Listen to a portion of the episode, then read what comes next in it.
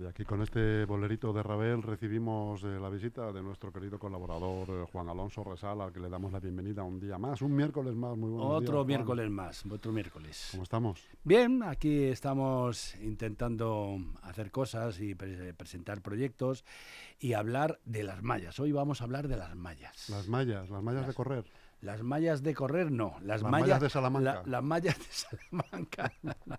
pues esa celebración que se hace justamente en esta, al principio de mayo, que es una eh, actividad eh, cultural, por así decirlo, se hacía ya hacía muchísimos años y que se sigue haciendo en, en el Leganés. Las mallas es una, mm, una especie de celebración de la, de la primavera que eh, tengo noticias de que se hacía Leganés, eh, pues desde principios de siglo se reunían eh, en Leganés la gente joven, sobre todo la gente que quería un poquito de fiesta después de, de salir de, de su trabajo, de, de- estar en casa todo el día, pues según me han contado, eh, se organizaban una especie de mesas donde se ponía un tapetito, donde se ponía una, un plato y ahí la gente, los paseantes, los vecinos echaban unos dinerillos, unos reales y con el dinero que se conseguía, los, eh, la gente joven pues se hacía una merienda, una merendola bastante buena y se iban a Polvoranca o se iban al arroyo Butarque a tocar un poquito la guitarra, a bailar con, un, eh, con una especie de tambor y así se celebraba pues el nacimiento, por así decirlo, de la primavera y la celebración eh, de esa primera fiesta del mes de mayo. No se celebraba antes lo de la fiesta de la independencia, pero sí las mallas. Esas mallas que luego se han transformado con los años, porque mm, después de la guerra civil se celebró durante un par de años aquí en Leganés, pero ya no, no hubo más celebración de lo de las mallas. Las mallas que era colocar una cruz de, de flores en las puertas de algunas casas, luego se ha hecho de otra forma, y es colocar una especie de altarcito antes se hacía aquí en la Plaza de España, luego se ha hecho en la, en la Plaza Mayor, se coloca un altarcito donde se coloca una, una niña rodeada de flores, como el canto a la, primavera, el canto a la juventud, y eso lo desarrollan ahora las eh, casas regionales, la Casa de Andalucía, la Casa de Extremadura, la Casa de Salamanca y la Casa de, de, de Castilla-León son actividades que no tienen que ver nada con aquellas mallas que han reflejado un poco lo de las famosas mallas de otros municipios de Madrid, como Colmenar Viejo, como Alcalá de Henares, pero la verdad es que está bien eh, celebrar un poco de fiesta después del homenaje ese que hablamos de los hermanos Rejón, de los héroes del 2 de mayo, para celebrar un poco la llegada de la primavera y que ya hace mejor tiempo y que no llueve, a pesar de que, bueno, este fin de semana nos haya caído la mundial y haya todavía por ahí he visto que hay trocitos de hielo todavía, Todavía de, se conserva. de- la nieve que ha caído umbrías. en las zonas umbrías hay todavía un trocito de hielo digo bueno si esto del otro día del domingo del sábado que cayó y la verdad es que bueno Este era el hijo secreto de Filomena, ¿no? este era el primo el primo hermano o algo así si era se dijo Porque si dura 15 minutos más, eh, dura 15 minutos más y- hemos tenido y- muchos más problemas. y mi casa se inunda porque la, la terracita donde yo estaba viendo, yo tengo un coche pequeñito en la, en la calle y estaba viendo que el coche desaparecía o que lo acribillaban a, a ladrillazo, porque vamos, lo que caía eran auténticos ladrillos. Mm. Bueno, después de este paisaje bucólico que nos has eh, pintado de la, de la Es que, hay que, es que hay que darle un poco de alegría, También, a- también, alegría también, Macarena a la vida. eh, tenemos otro proyecto. Sí. Esto es de, de marcianos. El o- corazón. Ah, del ¿sabes? corazón. Esas maquinitas Sí, que dan las señales. sí. Tenemos un proyecto eh, un poquito, no sé si fúnebre. Ah, sí, sí. llamarle fúnebre. Ah, madre mía, es que creí que me habíais puesto un marcapaso. Digo, qué mal, Coño, qué- se está sonando aquí, ¿no? qué mal suena esto, estoy fatal. Porque yo muchas veces me miro al espejo y digo, uy, madre mía, lo bien que me hizo mi madre y lo mal que me estoy terminando yo. sí, hay una, una, una- un viejo proyecto que tenemos. Tenemos con nosotros a, mi compañero Rafa Dedi, que es actor, que es poeta y también es un hombre que le gustan lo- los proyectos. Y es que tenemos la intención de, en el cementerio de Leganés, en el cementerio viejo de Leganés, hacer una especie de visita cuando lo tengamos todo preparado y cuando esté bien preparado, hacer una visita con poca gente para enseñarles pues eh, la cultura que existe en ese momento en, en, el pueblo. Le vamos a enseñar dónde están enterrados, por ejemplo, los alcaldes, el alcalde republicano, los antiguos alcaldes, los alcaldes antes de la, de la democracia, eh, pintores, le vamos a enseñar escritores, eh, la gente que mm, estaba enferma en el hospital psiquiátrico de Leganés y que de alguna forma era famosa, como el hermano del Silverio Lanza, que era un general de la Armada y está aquí enterrado. Está enterrado don Juan de Castro y Orgaz, que es un famoso periodista y también autor de libros de, Córdoba. Hay ciclistas, hay boxeadores, Tú cuando eras pequeño no te acuerdas que decían, pues, eh, aquel gran boxeador que había que se llamaba Paulino Uzcudun. Paulino Uzcudun. Pues Paulino Uzcudun también está, ¿Está, aquí enterrado? está enterrado. ¿En Butarque? Está en Butarque. Está el director general de la Guardia Civil de Perú. Dirás, ¿y pero qué hace el director general de la Guardia Civil? Porque militares hay muchos. A ver, la tradición de Leganés eh, tenemos eh, un cuartel hasta los 1990 y tantos y aquí eh, pues había muchos militares y evidentemente pues algunos morían y tal. Y hay algunos de ellos reconocidos generales y de y de la tropa muy, muy, muy famosos había uno de ellos que era director de cine que también murió en un incendio que hubo estaba haciendo una película y quedan trocitos de película de lo que él estaba pero se quemó el, el cuarto donde él estaba y está ahí enterrado la verdad es que ¿qué tendrán los cementerios que nos llaman tanto la atención sí, a los, sí, a los sí. vivos. ¿no? Sí, sí, Que porque... Ninguno quer- queremos ir ahí, ninguno queremos a- acabar ahí de, de alguna manera, pero sí que, quien más y quien menos, cuando va a un sitio, pues uno de los sitios que visitar es el cementerio si merece la pena. claro. Ya, ya. Hombre, es que por desgracia ahí están nuestras raíces. Sí, Ahí está además nuestro espíritu pasado, el espíritu de nuestros antepasados. sí. Así que así es. Y Y, ahí- bueno, lo que pasa es que Juan, a mí lo que me gusta es que Juan pone la historia, yo pongo la imaginación y la teatralización.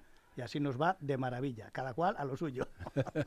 Además hay un refrán, un refrán eh, así un poco escatológico, ¿no? Que a nosotros nos gustan los cementerios porque dice el refrán que en este mundo caga el hortelano, caga el rey y hasta caga el papa. Y de cagar nadie se escapa. Será por aquello de que sabemos que tenemos que ir ahí algún día y no a poner flores, porque vas con la familia, hay algún tío, tu padre, un hermano, alguien y tal, dices, bueno, pues este es el lugar donde está la familia, pero tu subconsciente te va diciendo, pues apúntate que aquí está la parcela que tienen reservada para ti dentro de unos años, ojalá que muchos, cuando hayas cumplido ciento y pico años, cuando te toque, pero la verdad es que efectivamente nos llama mucho la atención lo de los cementerios, ¿a que sí, Rafa? El otro día estuve en un pueblo pequeño y en el cementerio me hizo gracia una frase que ponía esto que terminaba, que todo es ilusión menos la muerte. Así Claro, que claro. ya sabes. Y, tú sabes que Groucho Mar tiene al final de su inscripción, me llamo fulano de tal, tal, tal, y al final pone debajo en la, en la losa, eh, mm, perdone que no me levante, ¿no? Pues todas esas cosas, hay algunas eh, de, de las tumbas que hay en Leganés muy curiosas, porque, por ejemplo, también está enterrado don Cayetano Galeote Cotilla, y a la gente, ¿quién será este señor? Bueno, pues era un sacerdote del siglo XIX que estaba un poco, un poco chalao, por no decir que estaba loco perdido, y que eh, él lo, lo grande que hizo de su vida no fue decir misa y fue y ser un, un hombre santo, sino coger una pistola, meterle seis balas en la pistola y en plena eh, procesión del Jueves Santo del primer obispo titular de la diócesis de Madrid de Alcalá, don Ignacio Martínez Izquierdo, pues eh, le pegó cinco tiros y el cura, el sacerdote quedó muerto. Y fue un, eh, un juicio que se celebró en, en los juzgados en, España, famosísimo, eh, se le condenó a muerte, la reina dijo que no se le podía condenar a muerte a un sacerdote. Y donde lo llevaron al pobre para que le trataran eh, su demencia, pues al manicomio de Leganés. Y en el manicomio de Leganés estuvo durante muchos años y fue el famoso cura de el cura loco de Leganés que está enterrado ahí en, la, en, el, en el cementerio de Leganés y que produjo que, por ejemplo, don Benito Pérez Galdós escribiera un libro sobre el asesinato del cura de Leganés y el asesinato de la calle Fuencarral. Y es un libro que se vende todavía, que es muy descriptivo de lo que hizo este hombre. Un, auténtico asesino, un loco perdido, claro. Bueno, no sé si habrá, si tenéis preparado en, algún momento de, esta, este proyecto algún día especial eh, de, de alguna visita nocturna. No. Sí, sí, ¿Sí? eh, Va, va a ser ¿De fuegos visi- fatuos? vi- visita nocturna hasta que nos dejen cuando empega- empiece a caer el, el- el sol, cuando Al ocaso, ¿no? Al la, ocaso. la penumbra, el ocaso y tal, para que a ver si podemos de alguna forma a la gente que haga esa visita pues, pues se vaya a casa un poquito asustado. ¿Y para qué? Para que el día de mañana sea un poquito mejor y diga, bueno, pues es que si me toca mañana, me da un chungo o cualquier cosa de esas, pues el día de mañana soy mejor. Es para explicarles un poquito, pues a través de esa sensación tan especial como es hacer una visita guiada en, sobre tumbas, alrededor de tumbas, pues para que le expliques un poco en qué ha consistido la vida en Leganés, cuáles las familias más importantes, dónde están los escritores, quién eh, fue, por ejemplo, eh, la gente que está enterrada en, eh, en el Panteón de los Tamames, que está, es tan, lujosa con, con el mármol de Carrara de- de Italia. En definitiva, contarle un poco parte de la historia de Leganés, que está ahí un poquito olvidada, a través de esos personajes que están allí esperando que nosotros le contemos su vida. Y no tiene por qué ser todo triste, ¿eh, Juan. No, no, hay, algún, hay algunos muy, muy graciosos, muy, muy curiosos. Incluso las historias tristes se pueden contar de manera divertida. Claro, claro, porque estás contando cosas y de pronto dices, ¿os acordáis de la televisión de los años 70 que había un grupo que se llamaban los chiripitifláuticos? Dice los chiripitifláuticos, sí, el Capitán Tan, eh, Valentina y tal, pues Los hermanos. pues, los hermanos malos, los ma- mala malas sombra. sombras, los malos, sí. mala Malos, sombra, mala y son malos, malos, pero son malos de verdad. Bueno, pues dos de ellos también están aquí en Leganés y siguen allí. Hay uno de ellos que todavía está vivo, que es el, el, el locomotoro, me parece que se llamaba. Y lo veis por aquí, y alguna vez le, le he visto pasar por aquí. lo- son, son parte de la historia de nuestra niñez. Dice, ¿cómo es posible que esto lo viéramos en blanco y negro, lo recordamos? Y resulta que, bueno, pues parte de esa historia está justamente en esos lugares donde vamos a enseñar. Además, una historia que se va perdiendo con los años y con, con el avance de la vida ¿no? y de la sociedad, porque cada vez la gente se entierra menos. eh, Claro, sí, sí, sí. En, en un panteón, en un, en un nicho, ¿no? Sino que Sí, ahora vamos a ser cenizas casi por el, todos. por el fuego eterno, ¿no? Ya, ya, ya, ya lo decían los curas en el, el miércoles de ceniza, aquellos que De íbamos. ceniza, de ceniza, nunca Sí, sí, mejor. sí. Entonces te ponían la crucecita así y te Mm. Decían en latín, polvo eres y en polvo te convertirás. Y entonces te ibas a casa y decías, ¿cómo que polvo soy? Yo no soy polvo y, y- y ¿cómo me voy a ¿Esto qué quiere convertir? ¿Esto qué quiere decir? Y te quedaba, además te lo decían en latín, decían pulvis eris et in pulvis te converteris o alguna cosa así, decía. Bueno, Reverteris. o reverteris. reverteris, y, y te, y te quedabas así como diciendo, madre mía, ¿qué me habrá dicho solemnidad este te- hombre y te tal? acojonaba, ¿no? Claro, y luego ya cuando se iba te daban con el hisopo y el agua, el agua ¡plas! Te quedabas medio ciego en un ojo, dice, algo ha pasado hoy y te acordabas siempre del día. Y eso en los tiempos de ahora de la luz, pero fíjate en la Edad Media que solo era con velas y todo esto, Imagínate. increíble, vamos. mm. Todo oscuro. Ese Yo- ambiente, ¿verdad? sí, sí, era un El ambiente, el ambiente hace mucho. ¿eh? El Hombre, ambiente era raro. Ah, ¿Os acordáis, ¿Os acordáis cuando os confirmaban que íbamos a la iglesia, todos guapos, que te ponía tu madre muy guapo, muy guapo y tal? Llegabas al lado de- del obispo y decía, yo soy el representante del obispo de Roma, para que te acuerdes de mí, y te hacía Plas. y te daba. Y yo me acordé toda la vida de la cara de aquel hombre diciendo, ¿y a mí por qué me pegas si estamos en una iglesia? En la iglesia no me dejan hablar, no me dicen nada y este se atreve a darme una tortita así, una collejita. Pero era lo de siempre, por eso digo que hay que recordar aquella época en la Y que eso que éramos... era representante, nada más. Sí, sí. Pero eso era una metáfora. A Era ver. una metáfora, te pegaba, pero lo que te pegaba era cariño.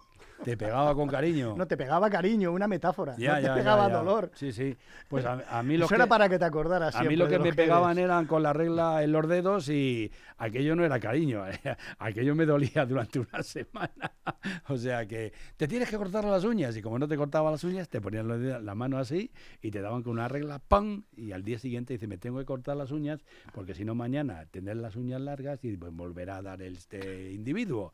Entonces pues te la cortabas. Estaba bien, era un método educativo bastante ejecutivo, claro. Bueno, En fin. bueno, pues los cementerios, ¿no? Una- Sí, una- sí. No sé cómo llamarlo, si es una institución o es eh, con tendencia a desaparecer. Sí, sí. Y que yo creo que estos proyectos están muy bien porque hay mucha historia, hay mucha historia curiosa, Sí, mucha anécdota también y mucha cosa muy interesante porque es verdad que, bueno, no- tú a lo mejor has visitado o habréis visitado los dos alguna vez por obligación, otras por divertimento, entre comillas, el cementerio de la Almudena. sí. Es súper interesante. Es muy interesante. de repente te encuentras unas tumbas muy curiosas de, de personas pues que, que no pensabas que estaban ahí, ¿no? Claro. Y, y le- y de repente lo ves. eh, Yo, y, yo recuerdo que, mm, que hace años en, en París alguien me recomendó que fuera a, a ver el cementerio de Père Lachaise que es un cementerio inmenso, grandísimo, y lo que me llamó la atención es que había visitas guiadas, pero por todos lados. Claro, vas allí eh, y ves a, a- a- a- al cantante este famoso, a Val Morrison, vas allí a ver Jim a Morrison. Jim Morrison, vas a ver a, Mars, vas a ver a Engels, a no sé quién, al escritor, al fulano, Claro, tal y tal. Entonces, ¿cómo es posible? Están aquí todos. Eso lo tienen muy bien conservado, esa parte histórica la tienen ahí en París y hay visitas guiadas y, y te enseñan que se pues, cobran. que se y- cobran sí, y que te enseñan, pues aquí está enterrado Fal, tal, está eh, Janis Joplin o está no sé quién, y la verdad es que, bueno, pues te da una sensación porque está muy bien conservado, con sus flores y tal. Algunos están pintados y con camisetas y tal, la verdad es que te da un poco de, de yuyu, pero está muy bien. eh, el- Es que yo creo que también, pues exactamente, el estar ante la tumba de un muerto, pues te ayuda a recordar de paso, ya recuerdas su vida. Es lo que te viene, aunque Sí. estemos en la tumba de un muerto, lo que te viene es su vida. Sí. Mm, este- y va a ser interesante porque además Ahora, hay- eso que has dicho está muy interesante porque ayer mismo he estado leyendo un artículo sobre. Hay un actor que se llama eh, Carlitos Areces, que es un actor esp- español, cómico. le- si no le- igual no le ponéis a la cara, pero si os enseño una foto le conocéis seguro. Que ha sacado un libro de fotografías post-mortem. sí, Muy sí, curioso. Sí, Eh, y comentaba que, que, mm, antiguamente, incluso, eh, bueno, hay un apartado de fotografías post-mortem de bebés sí, que eventualmente nacían muertos o se, se morían a los cuatro días. Pero los padres querían hacerle una foto, incluso después de muerto, por el simple hecho de dejar constancia de que había pasado por el mundo. sí. Cuando la fotografía era carísima en el siglo XIX, te estoy hablando, y por ahí. Tengo Y por eso eh, recuerda su vida, ¿no? Eh, los padres cuando veían esa foto, que el niño había vivido tres días, re- recordaban que había pasado por este Claro, mundo es tres que- días. Es que de hecho nosotros estamos ante la tumba de alguien y a veces no sabemos en qué circunstancias ha muerto, o a lo mejor ha muerto de muerte natural, pero eso lo que sí que te viene es el recuerdo de toda su vida, Sí. o por lo menos de lo que, evidentemente, de sí, lo que sí, sí, conozcas sí, de sí. su vida. Y luego eh, yo tengo es que yo tengo muchas reflexiones sobre este tema porque pienso mucho en la muerte. Eh, yo creo también no vas sé a vivir, estáis mucho- vas de a vivir acuerdo, muchos años. También creo que, me va a pasar eso. Eh, Vas a ser un viejo con no garrota. no sé, aprendiendo de vosotros. sí, ya, ya, ya. Eh, yo no sé si estáis de, de acuerdo conmigo. Uno de los sonidos más tétricos que yo he podido escuchar alguna vez es preci- precisamente en un cementerio de pueblo, eh, que vosotros lo habréis vivido, supongo.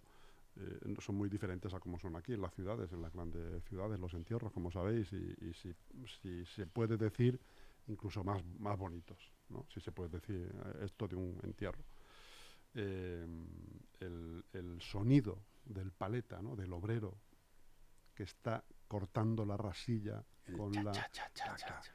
Y está poniendo la rasilla en el nicho y el golpe del cemento y cómo alisa y tal. Y ahí estamos allí, pues no sé, 50, 60 personas en un silencio absoluto y ya para chasco empieza a chispear, ¿no?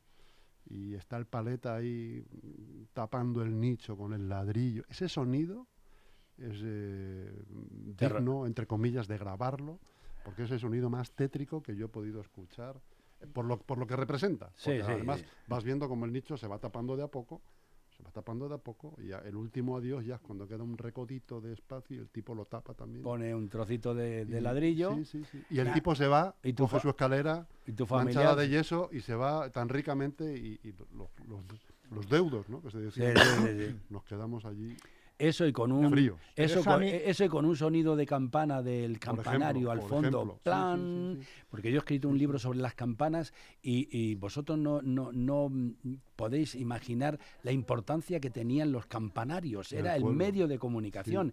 Entre los pueblos se avisaban de que alguien moría, pero además el sonido de la campana era ha muerto un niño pequeño, un, ni- un niño mayor, alguien conocido, el cura. Todo el mundo sabía cuando sonaba la campana que había que ir a misa, que a las 12 era el ángelus, que a las 7 de la tarde era tal. Era increíble. Y cuando moría alguien del pueblo, O venía una o venía una visita importante para avisar, o que venía eh, un vendaval, una lluvia en Getafe y la campana de, de Getafe la última sonaba y esto la oían y avisaban al pueblo de que se eh, fueran a casa porque venía una tormenta. La verdad es que lo que tú has dicho de lo de las fotos de, mm, de la, del postmortem mm, lo, lo conozco porque mi bisabuelo fue era el fotógrafo del pueblo, el pintor, era un hombre muy y yo una cosa que tengo metida en la cabeza terrorífica es que él hacía esas fotografías. Es que se moría un niño pequeño, se moría la abuela, se moría alguien, lo vestían de domingo, lo ponían sentado y la familia se hacía la foto con el, con el fallecido y había, yo recuerdo mirar en casa o un cajón o algo y encontrar esas fotos tétricas de alguien muerto encima de una mesa, porque alguien se, alguien se moría alguien en casa y lo ponían encima de la mesa para que se quede, se quedara en esa posición hasta que luego venía el médico y se hacía el certificado. de- pero esas fotos las he visto yo en casa y son eh, muy bonitas para la familia que lo podía, que podía conservar como era el niño que se murió, la niña, o el abuelo, el padre y tal. Pero para los que nos conocimos o los que no los conocíamos, pues eran terribles. Yo recuerdo haber visto fotos terribles. Además, siendo niño, claro. Y- Es siendo- que siendo lo que pequeño. estás diciendo de que eran bonitas, porque yo creo que normalmente lo que queremos es no tener fotos de cuando se muere la gente para tener un recuerdo de vivo. De hecho, a mucha gente cuando morimos no quieren que nos vean o prefieren tapar para que el recuerdo de la gente sea el de un vivo, no de cuando está muerto. Es curioso. Sí, sí, sí. Y Sí, es sí. verdad, para mucha gente. Por eso es curioso. Pero en la vida todo tiene sus pros, sus contras, la gente a favor, la gente en contra, y también va por culturas. ¿eh? Pero normalmente, yo lo sé, vamos, yo no me gustaría ver a mucha gente. El recuerdo que quieres tener es de cuando estaba vivo, no de cuando está muerto. Porque además eso sabes que se te va a meter y no lo vas a olvidar nunca tampoco. Claro, claro. Bueno, Otro día hablaremos de la tanatoplastia, si os parece. tam- también, también de cómo se ponen, eh, se ponen guapos y tal. con- con ay- Si hay y, hable- hablaremos de fiestas también. Por de- supuesto. De lo bien que se lo pasaban esos fallecidos, claro. Pues un abrazo muy grande, amigos. Os espero la semana que viene, si, Muy os- bien. si, si lo tenéis a bien vuestras mercedes. De acuerdo. Un abrazo grande. Un abrazo, hasta Venga, luego. Hasta luego.